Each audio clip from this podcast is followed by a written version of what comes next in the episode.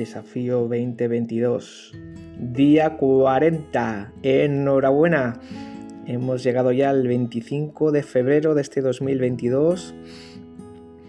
Supongo que pudiera parecer ¿no? que después de 40 días ya hemos aprendido a orar. bueno, yo creo que todavía podemos seguir eh, diciendo como los discípulos le dijeron a Jesús, ¿te acuerdas? En cierta ocasión estaba Jesús orando en un lugar no sé cómo oraría, de qué forma oraría, cuál fue eh, su comunicación con el Padre, pero dice que cuando terminó, en Lucas 11, uno de sus discípulos le dijo, Señor, enséñanos a orar. Y yo creo que esta actitud, debemos de tener siempre, porque al final a orar se aprende orando, ¿no? Y, espero y confío que hayamos establecido ya un, buen hábito, el mejor hábito saludable, el más de todos es, es, es orar a Dios, orar, hablar con nuestro Padre todo esto que hemos aprendido en todas estas jornadas, pero que mantengamos siempre esta actitud humilde de decir, Señor, enséñanos a orar. Y siempre cuando empecemos a orar, pedir la dirección del Espíritu Santo, Dios dirige esta oración. Y la fluidez en la oración se adquiere con la práctica, es como cuando aprendes un idioma nuevo, ¿no? El lenguaje de la oración es un nuevo lenguaje espiritual, de alguna forma.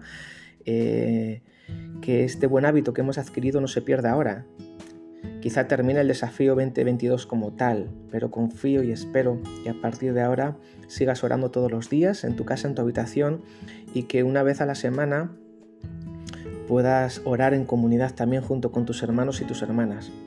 Mm, hoy es viernes, sabes que los viernes tenemos nuestra reunión de oración, nuestro más de ti, y es a las 7 de la tarde en Retuerto.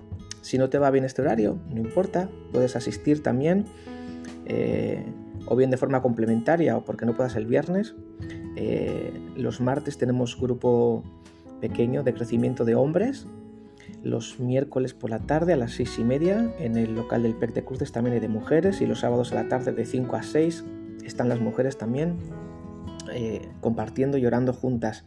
Así que que no se pare esto que Dios ha comenzado y que sigamos teniendo la misma actitud de los discípulos, Jesús, enséñanos a orar. Porque la oración es la diferencia entre las citas y las citas divinas. Es la diferencia entre las buenas ideas y las ideas de Dios. La oración es la diferencia entre el favor de Dios y la suerte en la lotería. La oración es la diferencia entre las puertas cerradas y las puertas abiertas. Es la diferencia entre lo posible y lo imposible.